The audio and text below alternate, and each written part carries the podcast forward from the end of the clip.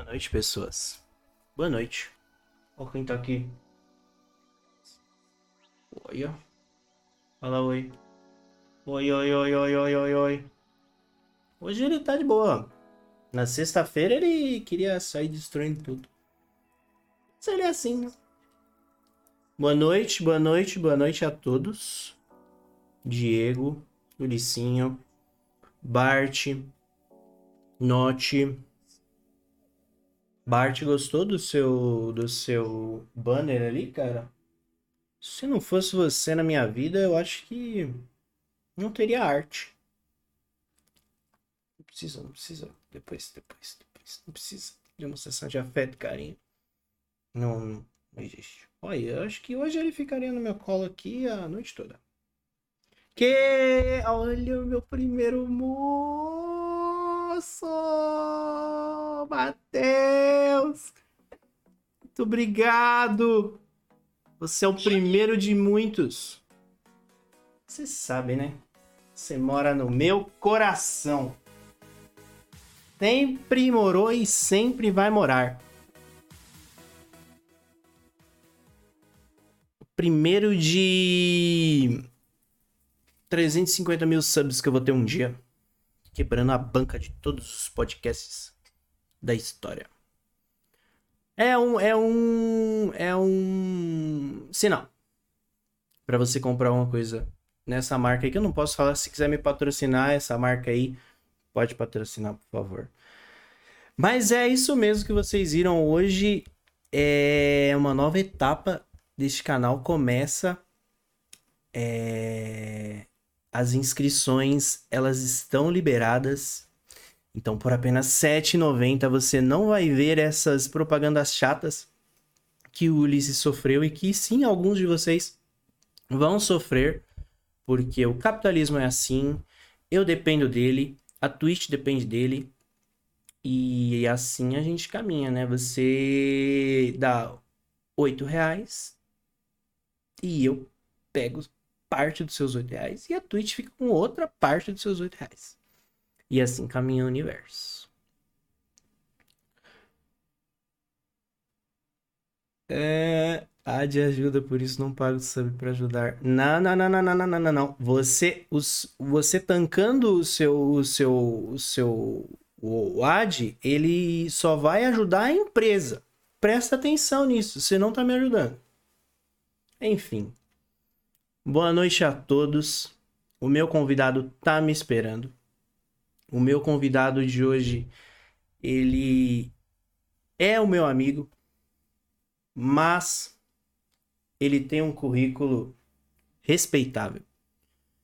Fez faculdade comigo, fez estágio na TV Cultura, trabalhou na TV Cultura, trabalhou na TV Record e hoje trabalha na CNN e um dia ele resolveu fazer uma doideira, né? Tirem os pais da, da sala, porque ele é uma má influência. Ele resolveu visitar o Iraque, visitar campos de refugiados do, do conflito do Iraque que o Estado Islâmico causa ali na região. E ele foi ver de perto o que acontecia e fruto dessa, dessa aventura surgiu um documentário que é o que a gente vai conversar hoje. E eu vou chamar ele aqui para ele tentar explicar o que, que aconteceu na cabeça dele, né? Pera aí, né? Chamar o moço.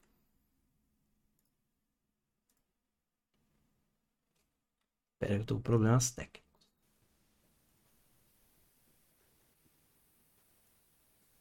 Boa noite, senhor. E aí, meu, tudo bem? Boa noite. Eu tô bem, você tá bem? Tudo bem, na paz. Que bom, que bom, que bom. É... Infelizmente, Gui, é... existem algumas piadas nesse chat que elas vão surgir, tipo essa do Augusto, que não é legal nesse momento. Mas muito obrigado pelo seu sub. Brincadeira, pode fazer piada sim, a gente tanca piada. Guilherme Lima diretamente dos estúdios da CNN em São Paulo. Ah, eu falo aqui da minha casa mesmo, não falo de nenhum estúdio. E aí, Gui? O que, que aconteceu, cara? Da onde veio essa ideia? Cara, uh, primeiro, obrigado pelo convite, por me chamar para bater esse papo aí, para a gente entender um pouquinho de como de como é a situação, ou como estava a situação lá no Iraque há alguns anos, há três anos. Hum. E, e a ideia surgiu muito do porquê que eu escolhi fazer jornalismo. Né? Então, veio de uma coisa uh, de quando eu tinha mais ou menos 15 anos, 14, que o que mais me chamava a atenção em portais de notícia era, era, era saber como que era a situação ou por que, que havia guerra no mundo. E, é, claro, tem os motivos uh, econômicos, disputa por poder, disputas religiosas, cada lugar tem o seu porquê, né? E, e eu decidi fazer jornalismo justamente para ver de perto ver com o meu próprio olhar, sabe? Sair um pouco daquela leitura que a gente faz em jornais, em sites ou em outros meios de comunicação, hum. para ver de perto. Então a ideia surgiu mais ou menos daí, só que entre surgir a ideia e conseguir colocar em prática foram pelo menos uns 10 anos. Era isso que eu ia escutar.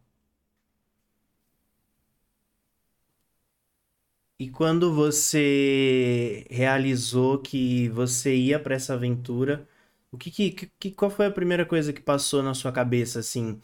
É... Você ficou com medo? Você ficou inseguro? Você estava confiante?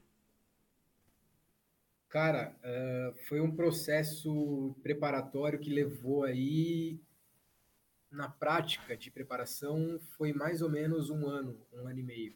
Pode, pode emendar a sua preparação, pode, pode contar como, é, como ela foi. Consegui, nesse período aí de um ano e meio, uh, conhecer pessoas que moram lá no Iraque, pessoas que poderiam me, me assegurar ou me assessorar, de certa forma, em algumas situações.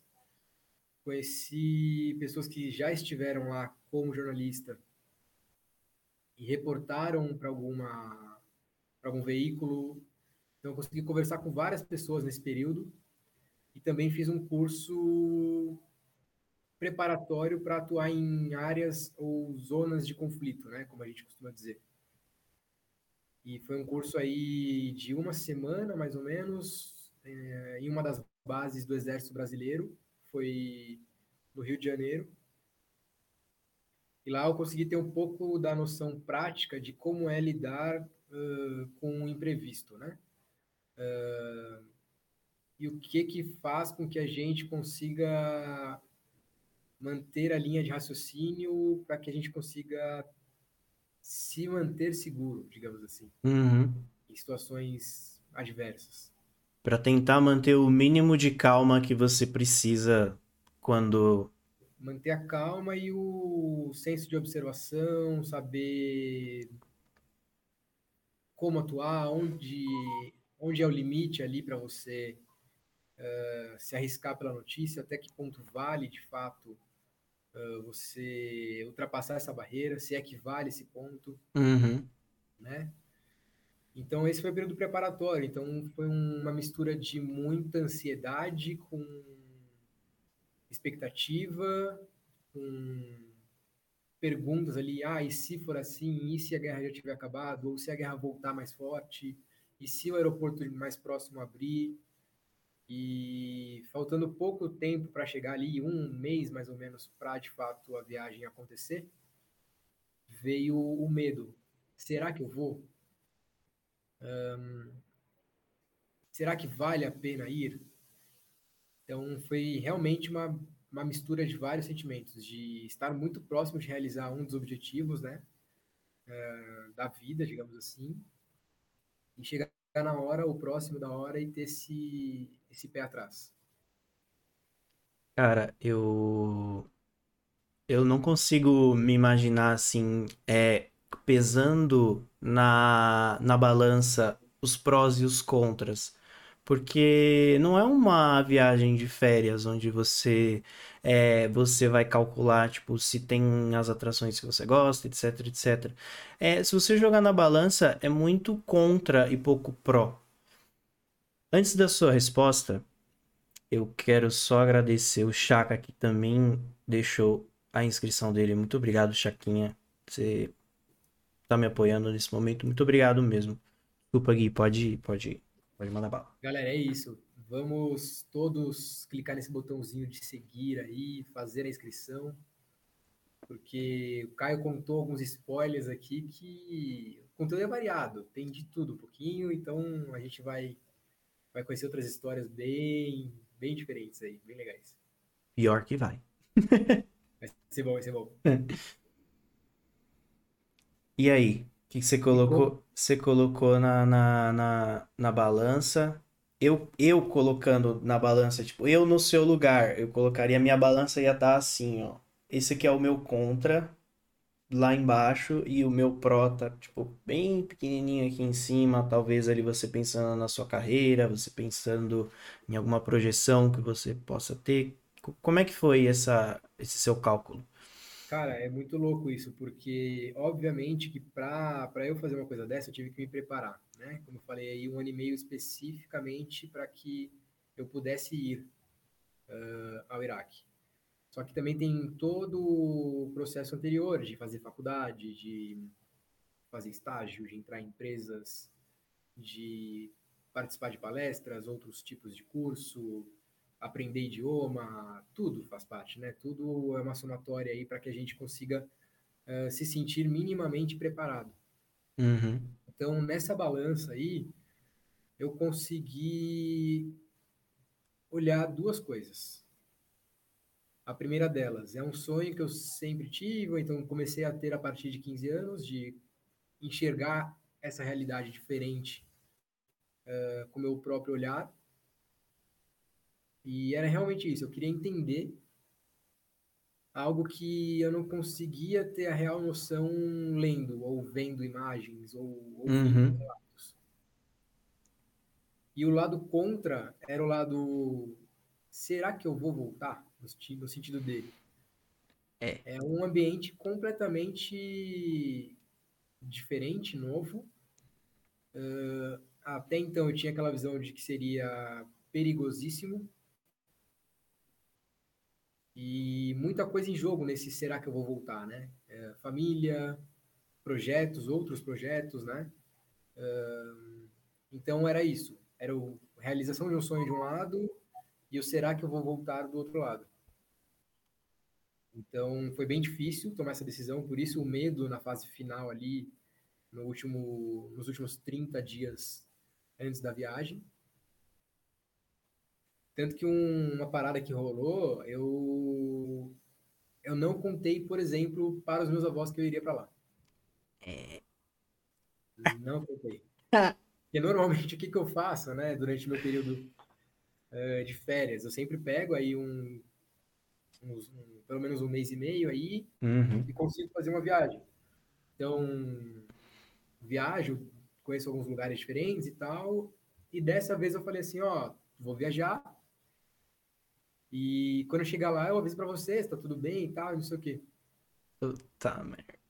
Só que, como parte de, de, de processo de segurança pré-viagem, o que, que eu estabeleci? Eu estabeleci contatos diretos com quem eu falaria três vezes ao dia, manhã, tarde e noite, para passar informações para essas pessoas de onde eu estava e como eu estava. Uhum. Então não era uma conversa, era uma informação, um status, né? Uhum. E é. essas pessoas, cada, um, cada uma ficava com, em um fuso horário diferente. É o famoso dia 1 um vivo, dia 2 com fome, dia 3 com dia sede. O que, que eu estou fazendo aqui ainda? uhum. Mas aí cada pessoa estava em um local diferente, então, por exemplo, se uma estivesse dormindo, as outras duas provavelmente veriam mais rápido a mensagem.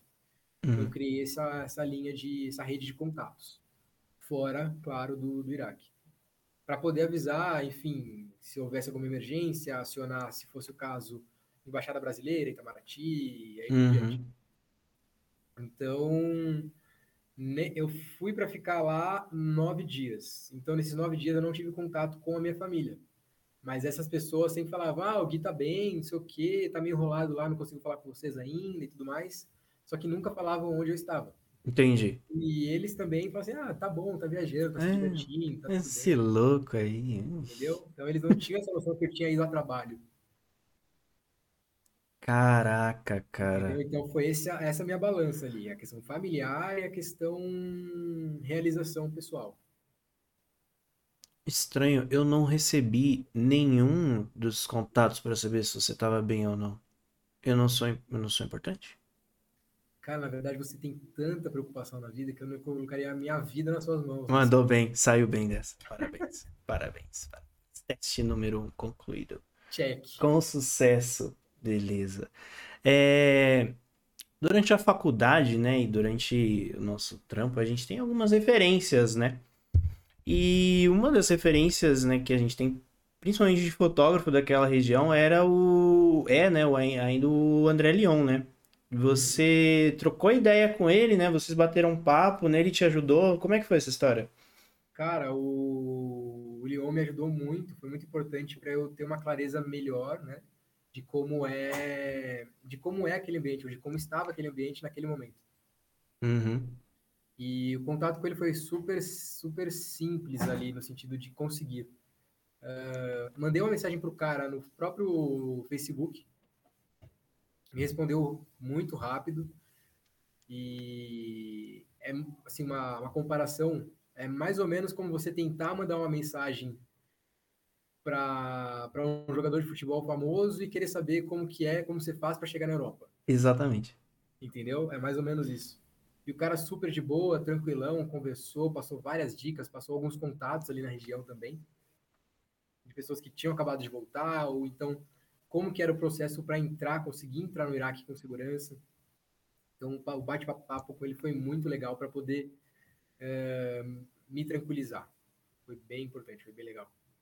E, e é aí que a gente consegue medir o tamanho dessa sua aventura, porque é, para quem tá no chat e pode estar tá se sentindo um pouco deslocado, o André Leon ele é um fotojornalista que ele atua há muitos anos é, nessa região, fazendo a cobertura não só desses, desses eventos que acontecem ali envolvendo o Estado Islâmico, mas ele cobriu também Primavera Árabe, vários outros, outros eventos que acontecem na região e ele é uma referência brasileira até para o mundo, né? Então, para você ver o tamanho dessa aventura, o cara ter te respondido, ter te ajudado, é porque não era, não era algo pequeno.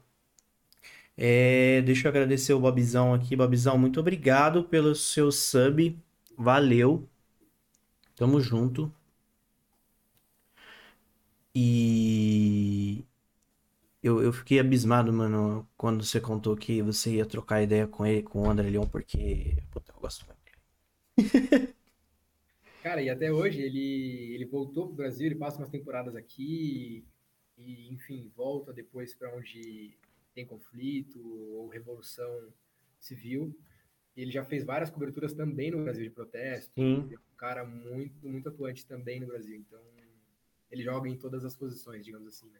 Mas você teve outra outra referência também, a não ser ele? Quem, quem que você, tipo, você foi fazer um, um, um, um trabalho documental, né? É, então envolve referência de livro, referência de, de vídeo, fotografia. Quais foram as suas?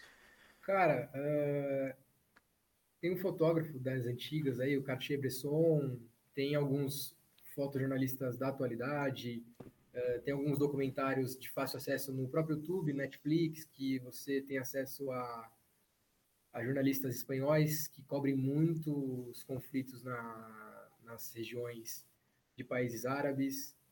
Então, são várias, uh, várias pessoas que às vezes eu não tive contato direto, mas consegui estudar um pouquinho da vida delas para entender uh, como agir ou como ampliar o meu olhar, tirar aquele preconceito de como seria aquela região. Uhum. Pegar uma experiência prática, né? Total, porque você vê experiências de sucesso e outras tristes, né? De, de pessoas que, de fato não voltaram para casa, que eram, eram, é eram dos, dos meus medos. Então você consegue respeitar um pouco mais o medo. Não ter medo de sentir medo, né? Uhum. Ou agir, ou agir como se fosse natural, né?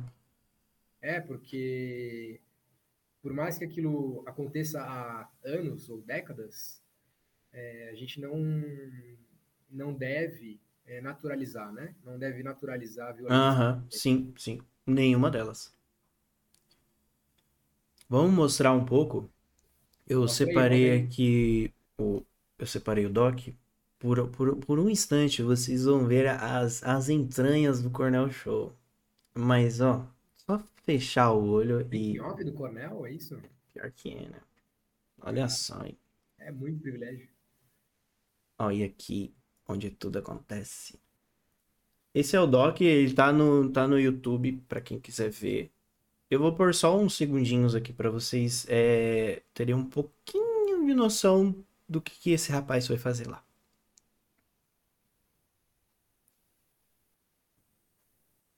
Tá rolando?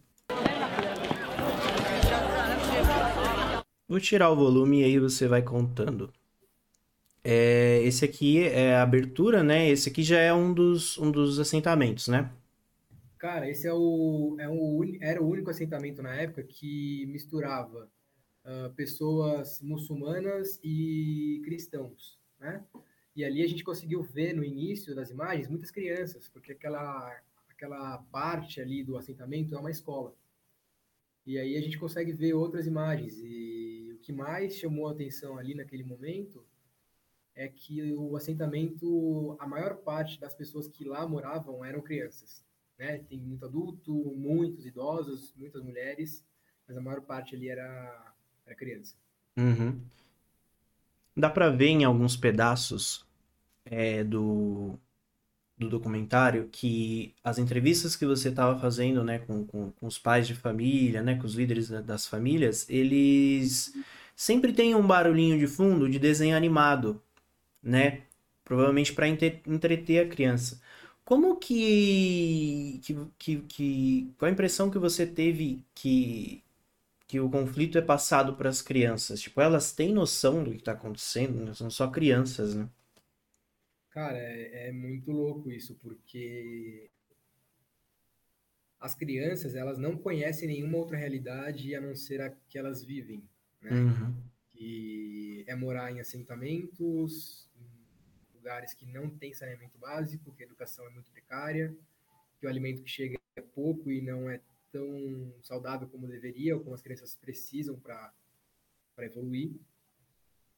Né? Então, para elas, todas as crianças que eu vi é, tinham um sorriso no rosto, porque são crianças, né? Sim. Então, qualquer pedra diverte, vira um brinquedo, qualquer balde, qualquer pedaço de papel, uma poça, qualquer coisa. Uhum. Né? Então, elas conseguem sim sorrir, elas conseguem ter sonhos, conseguem brincar com outras crianças, mas elas sabem que a, que a, realidade, que a realidade que elas vivem é muito dura. Uhum. Tem, não tem um lugar confortável para dormir, não tem um banho quente muitas vezes. É, é uma região desértica, então a temperatura lá é muito oscila muito, né? Quando é muito quente, muito quente. Quando é muito frio, muito frio. E todas ali dormem ou em containers, que deixam né, o local, local mais quente ainda, ou dormem em barracas, em lonas, que deixam o local mais frio também, né? Então, elas sim sabem e sentem na pele as dificuldades, mas não deixam de ser crianças, não deixam de sonhar. Uhum. Então, isso é. foi uma das lições que eu aprendi ali também. E, inclusive, é, tem organizações humanitárias que ajudam esses assentamentos e é a única ajuda que eles têm, né, para dar o, o, o, básico do básico. E enquanto isso, a rotina delas é normal, né? Tem escola lá dentro, tem, tem não, não digo hospital, né? Mas tem, tipo, alguma coisa, é, como se fosse um, pronto, um posto de socorro, né? Uhum. Tem, tem essas coisas fundamentais, assim, né? Tem, tem escola, uh, tem postos de saúde, cada assentamento tem um, e as ajudas vêm de, de ONGs, das mais famosas, tipo a Human Rights, a própria ONU também ajuda, e também tem as ONGs locais. Uma delas era a do então presidente iraquiano na época. Né? Porque como o conflito era principalmente contra o Estado Islâmico, então tinha essa ajuda, essa ajuda, ajuda do governo local, ajuda de ONGs uh, de fora do país, e, e muitos dos professores que, que lá trabalham e do pessoal da saúde também é, são as pessoas que moram nos assentamentos, porque tem muitas pessoas ali que perderam, obviamente, os empregos. Uhum. Engenheiros, uh, professores, uh, enfermeiros, advogados, até mesmo médicos. Então, todo mundo que está ali tinha uma profissão. Todo mundo que está ali tinha uma rotina, tinha uma vida diferente antes da guerra uh, tomar conta do país, né? Uhum. E a única alternativa que elas tiveram para sobreviver, literalmente, foi abandonar onde morava, foi talvez andar por quilômetros, como algumas pessoas tiveram que fazer, ou então pegar carona escondida em caminhão para chegar num local minimamente seguro, mas que elas não tinham dinheiro, que elas não tinham acesso ao banco, que elas não tinham uh, como levar nada da casa onde elas moravam, por exemplo, sofá ou geladeira. Uhum. É a roupa do corpo e já era. Que reconstruir a vida do zero. E uma das histórias mais fortes que eu, que eu pude ouvir ali, conversar com a família, uma família de sete, com sete filhos, uh, a esposa e o marido até então tinham seis filhos, e na época que eles começaram o êxodo, começaram a sair da região, a mulher estava grávida. E no meio do caminho, a pé, ela e o marido e os filhos estavam se escondendo numa montanha, né? Dos conflitos, da, da troca de, de, mísseis, de tiros, enfim. E lá que nasceu a filha caçula da família. Hum. Né, numa montanha, no frio, ali sem... Sem condição nenhuma, né? Assistência básica de saúde. E depois disso, eles conseguiram chegar no, no assentamento, né? no campo para refugiados. Então tem muitas histórias assim fortes pra caramba, mas e que fazem, na verdade, que fazem a gente pensar um pouco do tipo, poxa, tá vendo? Eu lia muita coisa, mas essas histórias de pessoas, de, de indivíduos mesmo, não tá escrito. A gente não consegue ver, né? Porque a gente tem a uhum. visão mais macro da coisa. Conflito entre Estado Islâmico, governo, os curdos, uh, uma intervenção dos, dos Estados Unidos, mas e quem são as pessoas atingidas? Né? É. Tem muito isso. Quem, quem são as famílias que foram expulsas de casa ou perderam parentes? Enfim. E você acha não, né? Como que essas, que essas histórias assim te, te, impactou? Você acha que você saiu uma pessoa diferente de lá ou não? Cara, eu saí meio anestesiado assim, porque era um turbilhão de informações sempre muito pesadas, carregadas de seres humanos com quem você conversava olho a olho. Mas uma coisa que me protegeu, entre aspas, de sentir muitas emoções ali na hora, foi o fato da língua, do idioma. Uh, pouquíssimas pessoas ali falavam inglês. Uhum. E eu tava com, com um cara, né, contratado previamente quando eu ainda estava no Brasil, que trabalha com jornalistas que fala uh, a língua local, fala árabe e também fala inglês. Então, as entrevistas, as conversas com as famílias, na maioria das vezes, acontecia com esse intermédio. A gente chegava lá, conversava com as pessoas, me apresentava, falava que eu era do Brasil, que facilitava muito, né? Por essa coisa do futebol, da, da alegria com que a gente uhum. é muito chegado por isso, né? Pela alegria e pelo futebol. Então, isso aproximava muito.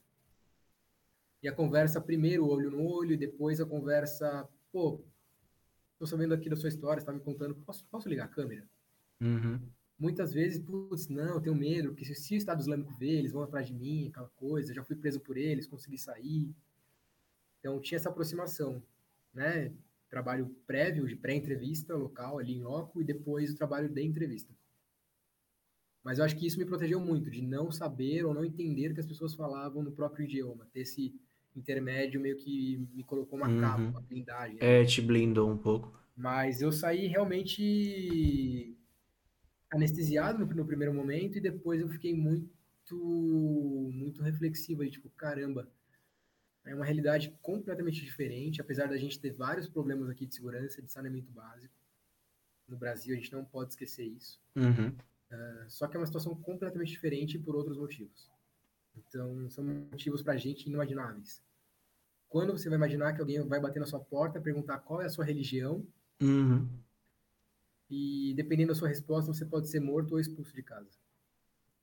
Que nenhuma das duas é uma boa Casa ser situação. marcada com um X, tipo, essa casa não te pertence mais, pertence sim agora ao Estado Islâmico. É, essa, essa é a treta mesmo. Essa é. Meu, eu não sei. Eu tenho, eu a gente tenho. começa a enxergar diferente. é, poxa, a pessoa passou por tudo isso, andou sei lá quanto tempo, quantas horas, por quantas noites ou dias na chuva, no calor, e tá aí, tá firmona, tá fe- feliz entre aspas, porque tá com a família, Uhum. abandonou sim alguns projetos, ou pelo menos deu uma pausa neles, mas tá aí. Tá firme, é, protegendo a família, um protegendo, cuidando do outro, independentemente se é mãe, pai, filho, avô. E dá para seguir em frente, sabe? Então, mostrou essa questão de, da palavra da moda aí, que tá hype, é a palavra resiliência, mas Ah, meu Deus. é realmente isso, sabe? Uhum. você ser forte em situações completamente extremas. É, eu, eu tento, eu tento muito, muito, muito me colocar no seu lugar, cara. Eu acho que eu não ia voltar bem, não, mano. Uh-uh. Não ia. Mano, por quê? Ah, não sei, cara. Eu, eu acho que ia ser muito impactado. Eu não sei, mano. Não sei. Eu, é igual o que eu tava falando da parte da balança. Eu, eu já, eu já estaria topando, né? É, numa situação onde tem muito mais contra do que pró, e chegando lá tem histórias que a gente sabe que não são, não são felizes, né? É feliz porque tem a sua maneira, as pessoas elas conseguem sobreviver, mas não é aquela realidade que a gente vê, tipo, por aí. Não sei, não sei. Eu, eu, eu, eu me Não, é coloco. pesado. Para digerir é difícil. Uhum, dormir, você sempre, naquele momento, né? Sempre pensa em como foi seu dia, as pessoas que você conheceu, as histórias que você ouviu. É bem, bem pesado mesmo, mas hum, acho que é um processo. Foi bem, bem importante, sabe? Hoje eu já leio diferente as matérias sobre, sobre guerra, sobre conflitos, sejam civis ou não, sejam uhum. Confrontos armados ou não. Já leio com, com Porque é o ponto de vista de quem viu o outro lado, né? É isso. É, eu acho que a gente pode agora mostrar um pouco do seu percurso para lá, porque é, como é uma área de conflito, não tem voos diretos, é, a autorização dos vistos ela é algo muito complicado, algo muito burocrático. Então, o Guilherme ele teve que viajar até a Turquia, e aí da Turquia ele pegou um carro, né? Foi de carro até, até certa parte, depois ele fez outro percurso que a gente salvou aqui. Eu vou de novo mostrar as entranhas do Cornell Show. Fechou, tira a criança da sala aí, porque vou mostrar minhas partes íntimas aqui, né? Pelo amor de Deus. Bom, essa aqui foi a primeira parte, né, Gui? De Sinark até Arbil. É, Sinark tá dentro da Turquia. E aí, como é que foi? Conta um pouco aí. Cara, o roteiro foi o seguinte, bem, bem rápido assim. Eu saí de São Paulo, fui até Amsterdã, de Amsterdã fui até Istambul. E de Istambul eu peguei um voo doméstico até a cidade de Şinak, que é uma cidade ao extremo sul da Turquia, bem próxima à fronteira com o Iraque. Era uma das portas na época de entrada ao, ao Iraque. Então, da fronteira de, de- da Turquia, desculpa, até o Iraque, dessa cidade até o Iraque são 60 quilômetros mais ou menos. Então, o que, que eu fiz? Eu dormi lá uma noite e peguei um táxi que me deixou bem na fronteira entre os dois países. E a partir daí eu tive que pegar Eu acho que a, a, a, a, como é o nome? A fronteira tá por aqui, eu acho. É Zaco. Isso, ali já é fronteira. Tá, beleza. Alepo já é a primeira cidade iraquiana, Tá. ao norte ali. Uhum. Então eu consegui atravessar com a ajuda de um, a grosso modo, tá, gente? Não, não é essa palavra, mas a grosso modo de um coiote ali. É, eu paguei 10 dólares pro cara, ele me colocou dentro do carro dele para atravessar 6 quilômetros, que é, que é a distância, uma estrada ali, é, uma, uma asfaltada, que liga os dois países. E nesse, nesse trajeto de 6 quilômetros tem muita força militar dos dois lados, tem as duas alfândegas, né, os dois portões de entrada e saída. E lá esse cara me ajudou a fazer todo o processo burocrático de conseguir o visto iraquiano, foi bem rápido, pelo fato de eu ser brasileiro. Então não há restrições para brasileiros entrarem no Iraque, né?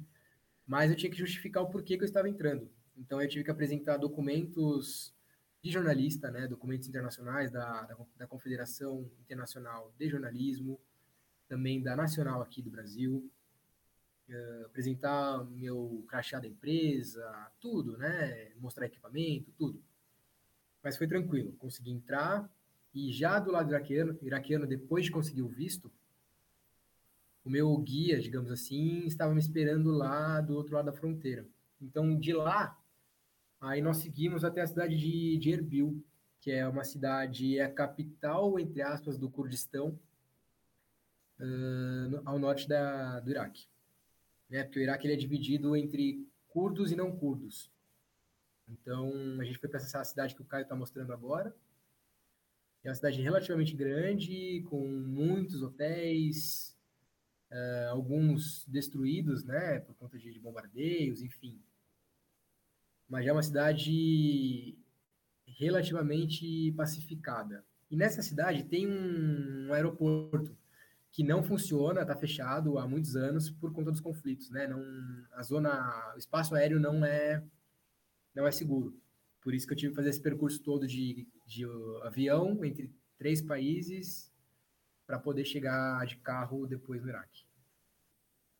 E essa foi minha base, a cidade de Erbil, porque o destino, o objetivo do, do documentário uh, era a cidade de Mossul, e fica bem próxima, cerca aí de, deixa eu ver quantos quilômetros. É, tem duas rotas, uma de 82 quilômetros e a outra de 99,6. O Waze aqui. A gente, na época, a gente pegou a, a mais distante, porque a, mais, a rota mais curta estava bloqueada por, por conflitos, né? Então, a rota menos aliás, a rota mais segura era mais demorada, de 99 quilômetros. E de Erbil até Mossul existiam nove, existiam nove checkpoints, nove barreiras militares, né? Que, que seriam os nossos pedágios, lá são barreiras militares. Então, a cada, uma média a cada 10 quilômetros tinha um checkpoint, que nós parávamos o carro, mostrávamos a documentação, respondíamos algumas perguntas para poder seguir viagem. E, e faltando 7 quilômetros para a gente chegar no foco do conflito, para chegar onde os prédios, as casas e a cidade como um todo estava destruída, a gente foi barrado. Eu tive os documentos todos apreendidos, passaporte, cartão de imprensa, tudo, tudo apreendido. E, e de novo, eu tive essa blindagem do idioma, do idioma por não entender o que as pessoas falavam, que os militares falavam, eu estava muito tranquilo. Só que o meu guia não estava tranquilo, né? Ele estava tava nervoso, se mexia muito, gesticulava muito, pegava o celular toda hora, tentava mostrar alguma coisa pro pro militar responsável ali do checkpoint. Até que o meu passaporte que estava na mão de um dos militares foi para dentro da, da guarita posto numa uma gaveta e eles abriram um caderno preto de capa Hum. preta e anotaram meu nome, meus dados, né? E também do meu guia. A gente ficou ali por uns 40 minutos mais ou menos até que o meu guia conseguiu uh, fazer alguma ligação. E a partir dessa ligação, os caras do exército falaram: ó, entre no carro, deem meia volta e nunca mais apareçam aqui. Uma segunda chance. É. Aí a gente fez, a gente fez isso, né? Seguir as orientações do guia. Ele falou: entra no carro, não fala nada, não olha para trás. Beleza, entrei no carro, já com meus documentos. E, e aí ficou um clima bem sinistro no carro, né? O guia completamente assim, nervoso, assustado. A gente só trocou olhar e só começou a falar depois de 10 minutos, mais ou menos. Uhum. Eu falei, meu, o que, que aconteceu, cara? Ele falou, cara, a gente teve uma segunda chance dada pelo exército curdo, porque o que deveria ter acontecido se a minha fonte dentro do exército não tivesse me respondido em tempo, a gente teria sido preso, teria ficado seis meses em uma cadeia aqui no Iraque esperando um julgamento por ser suspeitos de tentar entrar no Iraque, aliás, tentar entrar em Mossul para se envolver em conflitos armados. Beleza. Então, aí nessa hora eu fiquei bem, bem, bem pá mesmo, assim, sabe? Tipo, puta merda. Foi na trave, tá ligado? Sim. Uma viagem que era pra durar nove dias, quase que fico no mínimo seis meses ali. É, é, era isso que eu ia falar, no mínimo seis meses, porque, né, se você é considerado culpado por alguma coisa, você continua lá, obviamente. Pois é, e aí nesse momento eu já não conseguiria tão facilmente acessar aquelas minhas pontes de segurança, né? Que eu tinha Uhum. falado para vocês aí no começo da, do nosso papo. Então, até eu conseguir algum contato com eles, até eu, ser- até eu ter uma permissão para falar com eles, ia, ia ser um pouco complicado. Mas o que, que a gente estabeleceu? Se eu não falasse com eles nas horas pré-determinadas, pré-combinadas entre a gente, eles iam esperar o próximo período de contato. Se nesse próximo período de contato eu não falasse com eles, não enviasse uma mensagem, aí eles já acionariam o Itamaraty, Uhum. né? Então tinha essa essa questão da, da segurança que a gente criou entre nós ali. E o Itamaraty sabia que eu estava no Iraque, já tinha mandado um e-mail, um ofício para eles, e a resposta que eles me deram foi: ok, eh, não podemos impedir com que você vá, mas nós não recomendamos. Uhum. Sim, né? Então eles estavam cientes que eu estava lá.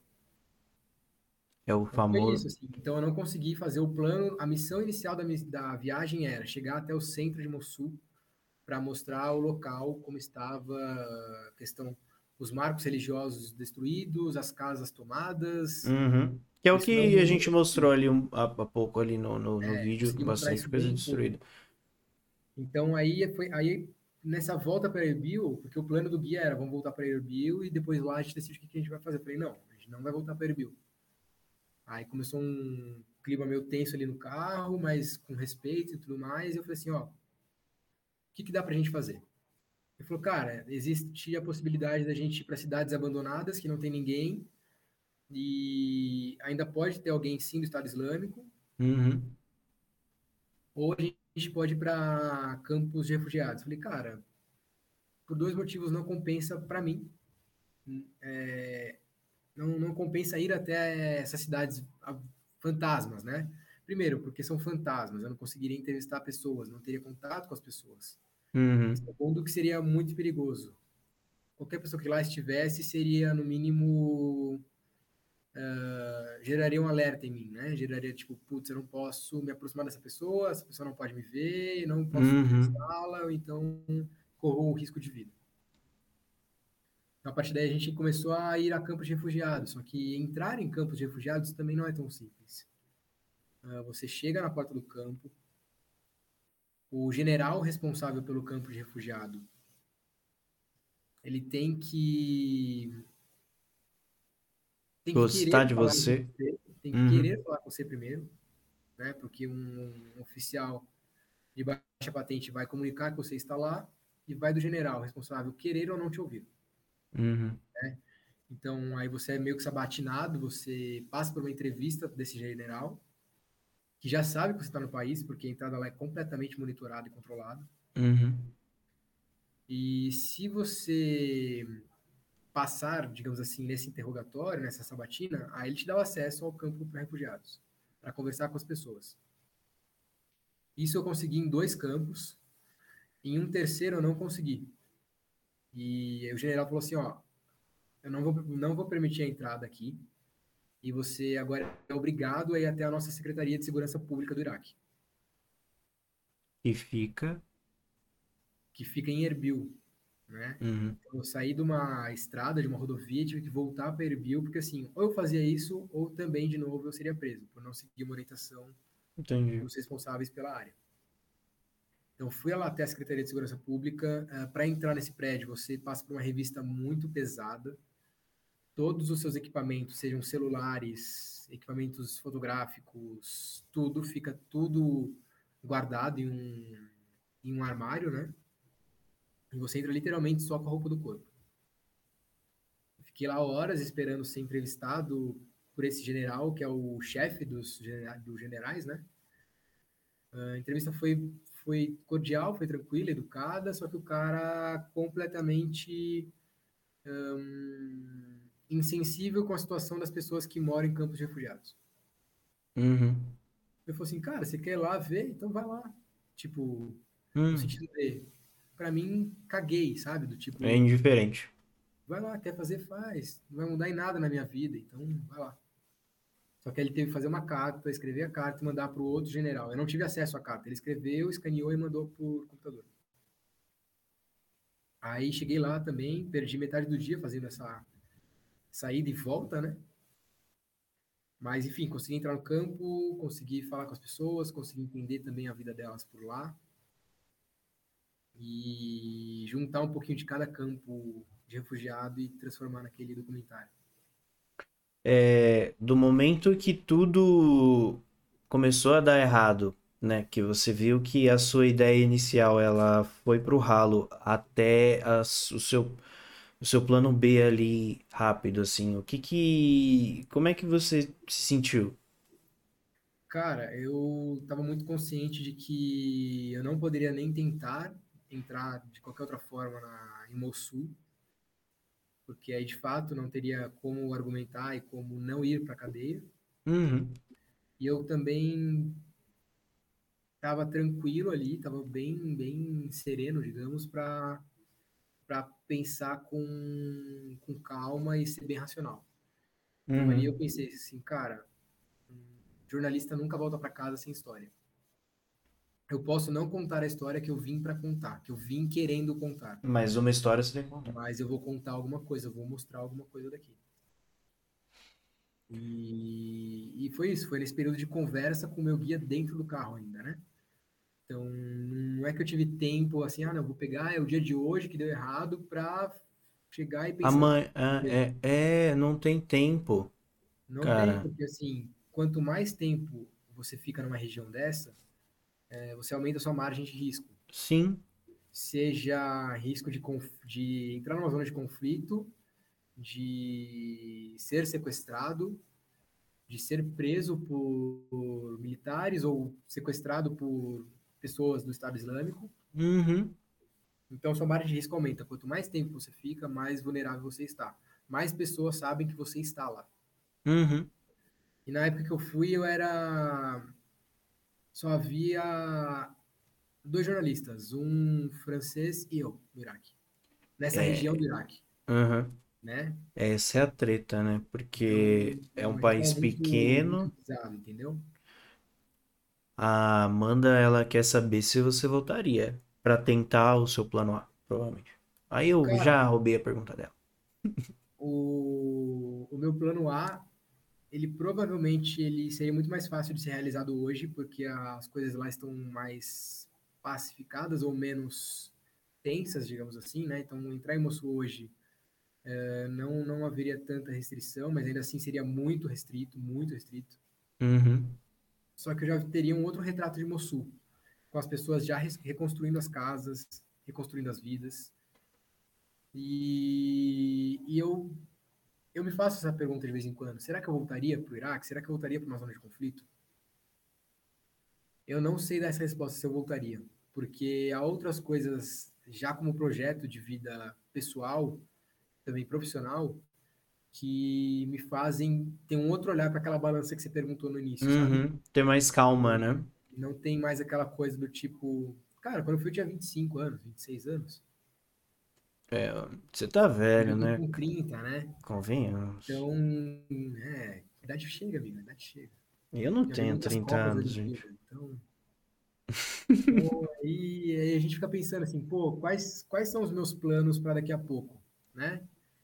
O que, que eu quero realizar daqui a pouco? Ir para o Iraque já foi uma realização. Né? Então, eu sinceramente não sei dizer, é, não sei, Amanda, se eu iria de novo, ou se eu iria agora, ou se eu esperaria mais um tempo.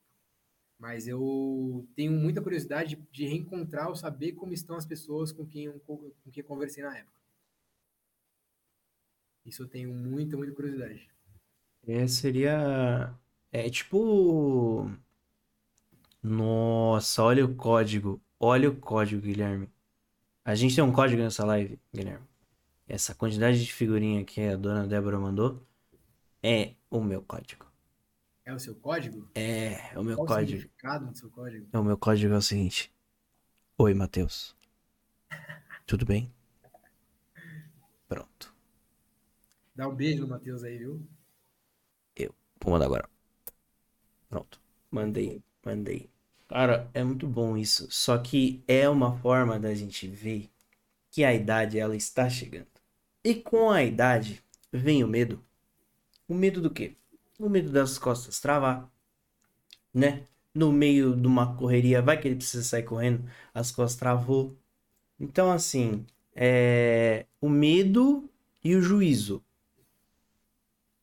Você imagina agora, a dona Débora tá, tá na, na, na, na live aqui, eu vou fazer uma pergunta para ela. Dona Débora, imagina se sou eu que invento fazer essa doideira que ele fez. Ela já ficou doida quando eu ia. Quando eu decidi pra Irlanda. Imagina, uma zona de conflito. Eu não quero nem saber. Ó, a Amanda mandou outra pergunta para você. É, você iria pro Rio de Janeiro onde a zona de conflito é pior? Não, não é pior, Amanda. Mas pode responder. Vai. Cara, é, eu acho que eu não consigo nem fazer essa comparação do que é pior ou não em relação ao, ao Iraque e ao Rio de Janeiro. Porque são conflitos completamente diferentes, né?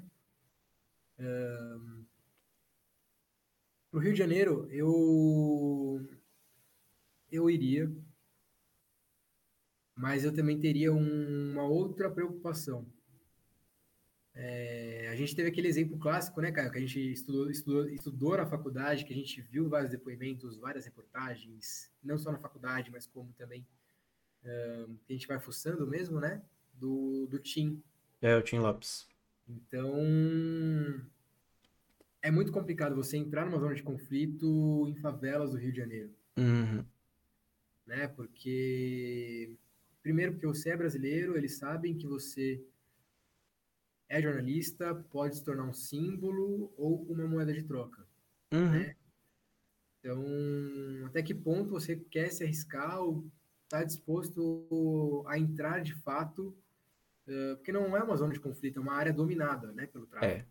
Não é uma zona de conflito diário. Não, você não vê é, todos os dias policiais entrando em favelas para combater o tráfico. São operações que são montadas, é, é um estudo feito muito complexo, muito profundo, para que essas operações tenham o mínimo possível de, de, vítimas, mas mesmo assim a gente vê que elas não têm completo sucesso. Uhum, sim. Então não, não são zonas de conflito, são zonas uh, dominadas pelo tráfico. Então são essas as, as diferenças que eu enxergo. E mas iria sim, faria sim uma reportagem, ou então conheceria histórias de pessoas que moram uh, nesses lugares dominados pelo tráfico, para também ter um olhar próprio e conseguir passar com o meu próprio olhar uh, essas realidades, né? E até por, por, por experiência própria, né? Eu e, o, eu e o Diegão, que estudou comigo e com o Gui também, é, a gente fez um documentário sobre rádios comunitárias, né? E muitas delas, né? A grande maioria delas ficam em, em, em periferias, né? Ficam em favelas. Em uma delas, a gente teve que fazer todas as gravações acompanhado por uma pessoa da rádio, que ela ia guiando a gente, falando: ah, aqui você pode gravar, aqui você não pode gravar, aqui você pode, aqui você não pode, porque tem ainda muito essa questão é, do domínio, né? E são pessoas que controlam aquele território, então, até para você fazer um trabalho de faculdade. é, tem um impacto muito grande, né? E você imagina quando você vai fazer uma cobertura jornalística que tem um impacto muito maior do que um, um, um, um trabalho de faculdade. É muito complicado isso, é, é muito, muito complicado. Louco, cara, porque é o que você falou assim, você todo tempo é monitorado. De perto você é monitorado por alguém que representa uh, o lado pacificador da, da favela, né? Seja o cara da associação dos moradores, ou seja o cara da rádio comunitária. Mas sempre de longe ou a média distância, você está, você é monitorado por quem é do tráfico. Então, tem essas as diferenças, né? Entre zonas de conflito por guerra ou locais dominados por, por, traficantes. Sim, sim, são conflitos diferentes. Eu concordo plenamente com você. Eu acho que a gente pode subir aqui no meu chat maravilhoso, com pessoas maravilhosas, e puxar uma perguntinha do Licinho. Foi bem no começo. Ele quer saber de alguns perrengues que você teve, né? Claro, eu eu acredito que essa situação que você tenha sofrido ali no, no, no, no checkpoint não tenha sido um perrengue, aquilo é algo que vai além do perrengue, né?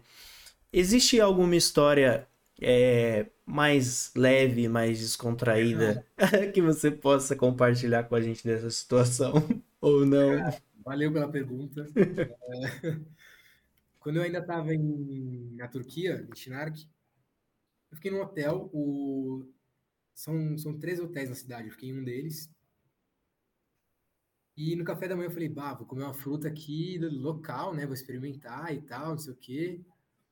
Fruta seca, aquela coisa toda. Comi, maravilhosa, deliciosa. Fiz o check-out, desci as escadas. Uva passa, só pra eu saber, assim. Cara, eu nem lembro o que, que era, mas tinha uva passa também. Uh, eu cheguei na porta do, do hotel e passei mal. Eu passei mal assim de fazer uma baita sujeira. Uva passa. Uva passa. Aí os caras não entendiam nada do que estava acontecendo, eu muito menos. Aquela comunicação difícil no, no, sul da Turquia, imagina. Aí a mulher me deu uma água, eu pedi desculpa de todo jeito, ajudei, tentei ajudar a limpar ali, né? Falei, não, não, não sei o que ela falou, mas eu entendi que, assim, tipo, deixa comigo, sabe aquela coisa? E aí entrei no táxi, aí o taxista viu ali a confusão que eu causei e tal, e falou assim, cara, você tá indo pro Iraque, né? Ele falou assim, tipo, Iraque, Iraque? Também não falava inglês, o taxista. Uhum. Aí eu só balancei a cabeça assim, tava meio passando mal ainda. Ufa, ele, ah, beleza. Aí ele ficou meio tenso, assim, bom, o moleque já passou mal na Turquia. Imagina! Aí tá, beleza. A gente foi lá ouvindo a rádio turca e tal, uma musiquinha mais leve. E na hora que ele me deixou na, na fronteira dos dois países, paguei a corrida e tal, desci. Na hora que eu desci, ele fez um sinal assim, tipo, me chamou e me deu um terço, sabe? Hum. Da religião deles. E falou alguma coisa que eu também até hoje não sei, não vou saber o que é, mas algo na linha, tipo, você vai precisar disso, amigão. Usa aí. É, o, é como se fosse um, um amuleto ali para te dar sorte. É, Pô, e, e se você for pensar, talvez por causa desse amuleto, você teve ali a sua segunda chance no, no checkpoint. Pense nisso. Cara, não duvido, porque até hoje eu não sei onde tá esse amuleto. Olha aí, ó. Hum. Temos um ponto aí, ó. E uma curiosidade da, da aventura dele é que eu também fui. E é aí que eu surpreendo vocês. Eu não Cara, fui em pessoa. Pensar em ir, ele foi, ele esteve lá. A minha câmera foi. Em todos os momentos que ele diz o meu equipamento fotográfico foi apreendido, era a minha câmera. Uma das câmeras era sua. Era. Então você imagina. Ainda bem que eu não estava sabendo. Porque, olha, eu ia perguntar pra ele todo dia, mandar mensagem. E minha câmera? Cadê? Ela, ela, tá, ela tá bem? Yeah. Hum, tá bem, olha só. Olha aqui, comprado em 2012. É, por isso que ele falou que tava de boa. Outra história que é, que é engraçada são as neuras que a gente cria lá, né? Tipo, eu sabia que a todo tempo eu poderia estar sendo monitorado e tal, então tudo que eu gravava né, ficava, ficava naqueles cards, né? E eu tentava jogar pra nuvem, só que a internet de lá, assim, Pensa numa internet ruim da época do ICQ, ou um pouquinho antes. Discada mesmo. É, aí pensa numa internet pior. Hum. Era assim. E pior, tinha apagão toda noite lá. Eu só descobri isso na primeira noite. Tipo, a partir das 8 da noite não tinha mais energia. Então não tinha mais internet. Eu não conseguia subir os materiais para a nuvem, não conseguia fazer nada, não conseguia.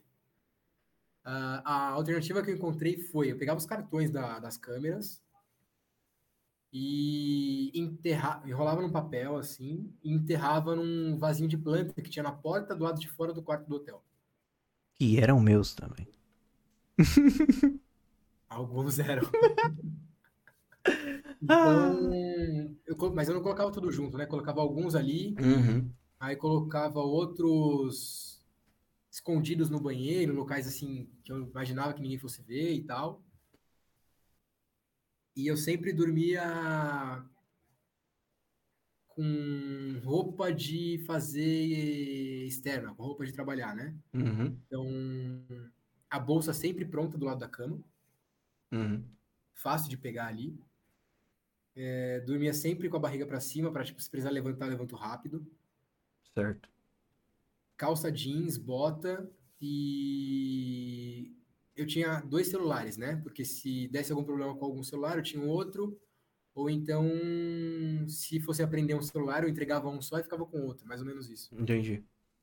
Então, eu sempre dormia com os celulares ali no bolso e os carregadores na bolsa ali. Então, e qualquer barulho, porque ela tinha muita sirene, né? Você ouvia muita sirene. Não, e às vezes tocavam sinais específicos para as orações deles, né, da religião muçulmana.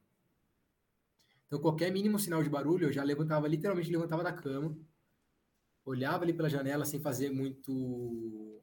sem puxar muito o pano, né? Ficava ali uns 10 minutinhos para ver se estava tudo calmo realmente, para ver se eu podia voltar a dormir. Uhum. Então tinha Caramba, esses mini cara. perrengues assim, né? Sono de borboleta, né? E para tomar banho também, assim, tinha que tomar banho antes das 8 da noite, porque senão é. era água de pedra, assim. Quanto tempo, quantos dias foram? Cara, eu fui preparado para ficar nove dias. Uhum. Mas como eu quase fui preso no primeiro dia, e eu sentia, sabe, aquela coisa de sentir mesmo que, tipo, já tô tempo demais, vou lembrar sempre de respeitar o meu medo. Então, em vez de ficar nove dias, eu fiquei cinco. Uhum. Fiquei cinco dias. E é, é, é, é engraçado uma coisa que eu tava pensando. Que você saiu do Brasil, aí você parou em Amsterdã, depois você foi para Istambul, e depois você foi para uma cidade na Turquia e depois para Afeganistão, né? Então você imagina, você começa tipo chegando lá em Amsterdã e tal, primeiro mundo, aí depois você vai para para Turquia, né? Que também é desenvolvido, Istambul é muito bonito, né?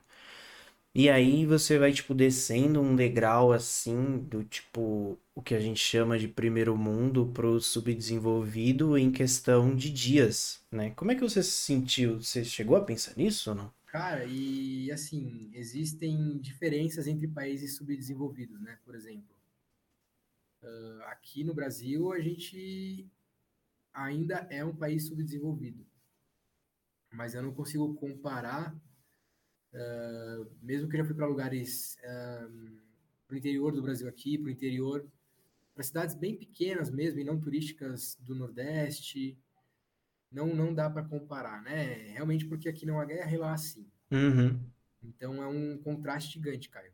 É, é muito louco você sair de uma cidade é, que é muito aberta para coisas que não são tão convencionais, até mesmo em países desenvolvidos, por exemplo, o uso da maconha, ou um bairro somente de prostituição, uhum. né?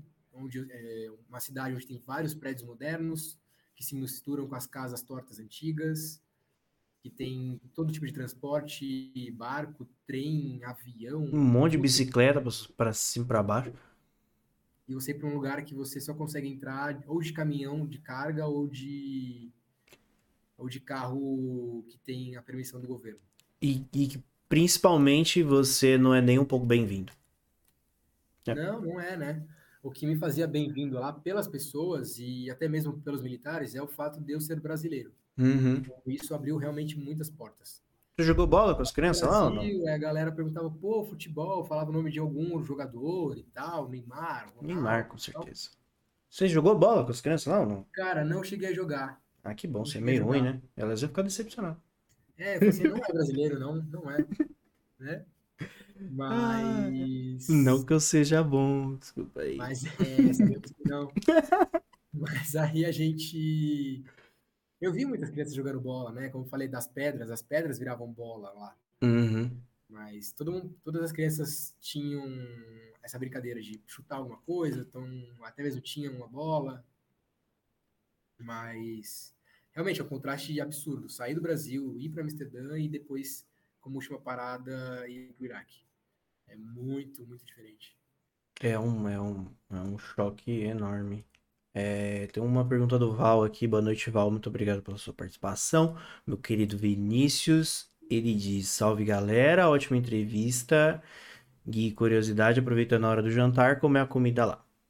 A gente já sabe que você comeu algo estranho. Meu, tava, tava pensando justamente em comida agora, sabia? Tô morrendo de fome. Detalhes. É, a comida lá é bem. Cara, se a gente for falar assim, pô, já foi restaurante árabe no Brasil? Já? Já foi? Mesma coisa. Tem shawarma? Tem shawarma, tem. Eles pronunciam falafel lá. Falafel. Ah, sei. Falafel. Mas tem, tem lá. Eles comem muita. Muito legume, muita carne, tipo carne moída, assim, sabe? Os bolinhos de carne e tal. E... Mas não passei perrengue com comida, cara. Eles comem muito peixe também. Uhum. Porque eles são cercados por, por rios lá, né? Nessa região de fronteira. Então eles comem muito peixe, legume, carne mais básica, assim, carne moída, bolinho mesmo de carne. Hum, é bem diversificado, né? É, não, é bem tranquilo, assim. Pra, pra alimentação lá é bem tranquilo. Poxa E vida. tem aquelas coisas, tipo aqueles salgadinhos que a gente tem aqui, o Fofura, o Ruffles, a Pringles e todas essas coisas. Sei. Tem tudo versão, versão árabe, né? Que você não consegue entender o que está escrito Uhum. do- do- das letras, né? Que são diferentes. Mas tem tudo isso, cara. Tem... Vende cerveja normalmente, vende refrigerante, tudo bem tranquilo em relação a isso. Claro que é difícil você encontrar se você não está na cidade principal ali, né? É, é. eu Mas para refugiados, o que você encontra muito são pessoas fazendo sopa, são pessoas bebendo água de que chegam por caminhão-pipa e cesta básica que chega também por caminhões. Então, para essas pessoas é, claro, é realmente muito mais difícil. Eu imagino. Cara, eu consigo imaginar mesmo. Porque é muito fácil a gente falar daqui, né? Hoje a gente tem acesso a muita coisa, né? Qualquer coisa, verdade. Bom, E eles consomem muito chá, né, cara? Isso eu não preciso nem falar. Você parou para conversar com alguém, os caras te oferecem um chá. Parou, ah, é chá. Então, é muito comum lá, chá quente. bom, muito bom. Muito bom, Gui. Eu queria agradecer a sua participação. Quer tomar um chá? Bora? Vamos tomar um chá Ah, agora? pa- uma pausinha, né? Tomar um chá, uma bolachinha. É... Quando, quando o Guilherme me contou que ele ia fazer isso aí, eu fiquei, tipo, com medo, né? Mas no final deu tudo certo, a gente ficou bem aliviado. Ficou tudo bem com a minha câmera, hoje é esta câmera aqui que eu tô usando. É... Tá? E é aquilo, né? No final sempre dá muito certo. O, o Doc tá no ar, né? Você fez uma palestra sobre, sobre, sobre a sua aventura, né? Na época no Sesc? Senac? Sesc, foi no Sesc. Sesc, é isso aí. E hoje, como é que tem alguma matéria além dessa da, da- que eu vou soltar aqui ou tá meio paradão? Cara, deu muita repercussão no próprio mercado de trabalho, né? Uhum, Muitas pessoas vieram me procurar, vieram entender como que foi para chegar até lá, como que como que é a vida lá. Pessoas que eu não conhecia de outras redações vieram me procurar para entender, para saber se era viável. Então, eu consegui, de certa forma, mostrar para todo mundo que é possível você ir com pouca estrutura, você não precisa ah, depender de um grande canal de comunicação, de um grande veículo para ir sim, até lá. importante. Claro que é muito bom, você, quanto mais segurança ou mais estrutura você tiver, melhor, né? Em tudo na vida.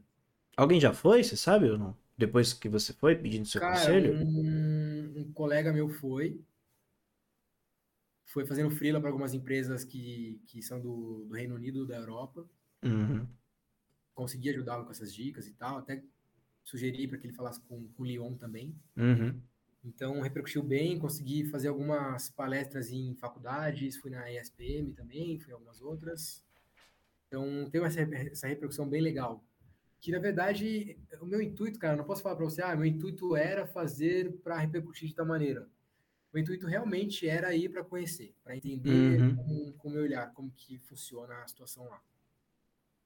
E voltei assim, primeiro anestesiado, né, no, no primeiro momento, depois ficou naquela parada reflexiva para você digerir tudo. E por fim eu fiquei tipo, falei assim, cara, consegui, sabe? Uhum. Missão cumprida, cumprida. É. É... Eu esqueci que eu ia falar. Que péssimo apresentador. Cara, enquanto o Caio tenta lembrar o que ele vai falar, só um bastidor assim do. Ah, O Caio falou um pouquinho assim, não, o Gui trabalhou em tal lugar, tal lugar, tal lugar, mas assim, o meu primeiro estágio foi, no mínimo, uma culpa do Caio. Eu? Você lembra disso não? Não. Não lembra? Hum, Não lembro, desculpa. Cara, foi na época que a gente ainda tava na faculdade, óbvio. Ah, lembrei. E conta melhor que eu aí. Acho que essa, essa história é boa pra você contar. É um Hum. Não, não, porque eu menti. Pode contar. Não, zoeira. Eu acho que eu lembrei. Pode falar, pode falar. Cara, o Caio decidiu, descobriu que a TV Cultura ficava a duas quadras da nossa faculdade e decidiu entregar currículo lá. Era isso mesmo. E daí ele e o Diego perguntaram, pô, meu, você não quer que a gente leve seu currículo? Eu falei, ah, cara, nem tenho, vou fazer aqui, vou imprimir. Imprimir, você leva lá? Então, ah, levo, beleza, de boa. Foi assim que, tipo, eu comecei em televisão, graças, graças ao Caio. E eu não passei. Mas eu lembro que era uma decisão que a gente tinha que tomar, né? No caso, É, a faculdade ela ficava na Lapa e eu morava em Bugaçu, né? Então eu só poderia estudar de manhã, né? E na época que surgiu essa oportunidade de estágio, teria que mudar o horário para noite e para mim isso não seria possível. É, então, tipo, eu já desisti na hora. E na época o Gui mudou também, né? Você estudou um tempo à noite. É, e aí rolou. É isso aí. É, eu lembrava, era isso mesmo. Era isso mesmo. E eu não lembrei o que eu ia falar. Mas eu lembrei disso aí. Mas não tem problema. Na verdade, eu lembrei o que eu ia falar. Eu tô confuso. Eu tô maluco. Porque hoje, hoje é um dia gostoso. Olha que dia gostoso. A gente recebeu. Quantas subs? Pera, pera. Três subs a gente recebeu. São três semanas de, de Cornell Show. Esse é o quinto episódio. E estou muito feliz com tudo que está acontecendo. Com cada pessoa que vem aqui, a gente troca ideia, a gente aprende um pouco. Hoje foi um pouco mais sério, hoje foi um pouco mais, né, um pouco mais jornalístico. Mas isso não significa que este programa ele não tem descontração, não tem alegria. Tanto é que na sexta-feira é, vai ter uma baguncinha aqui. A gente teve um, um baque na, agenda hoje. A gente ia receber o Guilherme, também seu xará, do Não Me Espera Pro Jantar. Ele ia falar com a gente sobre as aventuras dele na Patagônia. O Guilherme, arroba Não Me Espera Pro Jantar. Mas infelizmente ele teve um probleminha. Ele vai falar com a gente só no dia 9 de setembro, 3 de setembro, na verdade. E na sexta-feira, eu e o Diego, meu Diego, a gente vai fazer um conteúdo diferente do que você estava acostumado, mas é um conteúdo. E queria aproveitar, agradecer muito a participação do Gig, muito obrigado. Você tá aí, estendeu o seu, o seu, seu horário de trabalho, né? É, eu queria muito agradecer. É muito importante a gente compartilhar, né, essas, essas experiências, né, profissionais. Esse é o objetivo desse programa, trazer profissionais, pessoas que, que trabalham em, em X profissões para a gente conhecer cada vez mais o trabalho das pessoas. Pode deixar o seu recadinho final aí, o seu abraço, o seu beijo. Cara, agradeço aí de novo por você pensar nessa pauta para trazer para a galera que, que acompanha o teu canal. Uh, é sim um assunto mais sério, mais denso, um pouco mais complicado até de falar, né? Mas agradeço aí, agradeço pelas perguntas da galera também. E contem comigo para acompanhar o canal, para sugerir temas, pautas e vamos falando aí que Caio vai. A gente vai fazer. Vai dominar. Tem muita coisa da hora para vir. Pra, muita coisa boa. A gente vai apresentar é, a agenda toda na sexta-feira, mas enfim. É um spoilerzinho. Guilherme, muito obrigado, meu querido. Valeu, Boa velho. noite. Obrigado. Descanse. Valeu. Valeu, galera. Boa noite e boa semana para todos nós aí. E eu vou me despedindo também. Um grande beijo para vocês.